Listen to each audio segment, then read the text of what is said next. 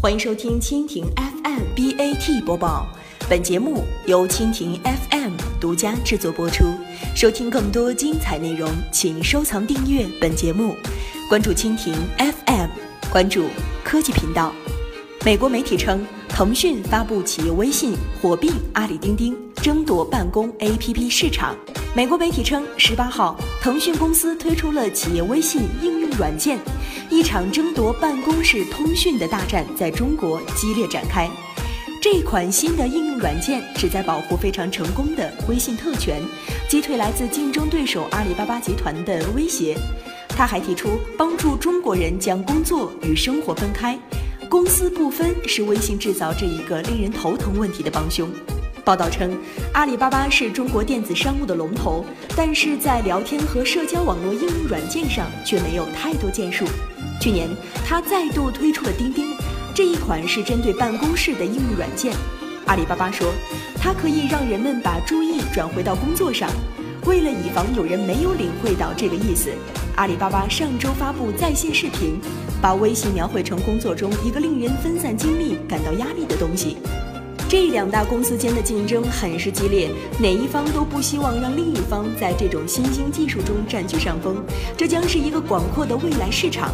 在中国公司寻求通过提高效率来抵消日益上涨的劳动力成本之际，企业软件是一个热门领域。报道称，阿里巴巴的说法是有一些事实。微信拥有六点九七亿的月度活跃用，日常工作和生活中发挥着重要作用。据政府本月公布的一项调查显示，大约有百分之八十七的微信用户说他们每天看微信的次数超过十次。在一个电子邮件从来没有获得太大影响的国家，微信是一种重要的工作工具，许多公司用它来进行内部和外部的交流。但是这会带来问题。微信作为一种亲密的社交网络，始于二零一零年。许多中国人已经不再交换名片和手机号码。试想一下，你的家人、脸书上的朋友、工作中的同事和业务往来，利用脸书的即时通信软件，同时进行一对一的交流或者群聊的景象。阿里巴巴看到了其中的机会，决定开发一种仅用于工作的应用软件。十五个月之后，有一百五十万企业在使用钉钉。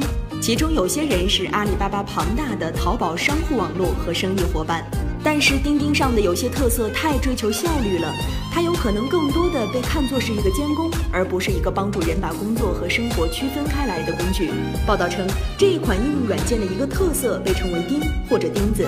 钉钉让信息发送者可以看到短信是否被接收者阅读，如果没有，发送者可以用一个自动电话或者短信钉一下接收人，作为一种提醒。阿里巴巴的一位发言人说：“钉钉旨在帮助用户更高效的工作，这样员工就可以有更多的休息时间。”脱始于腾讯公司更宽松的文化下的企业微信，试图将自己与钉钉区别开来，成为一种区分工作与生活的更贴心的工具。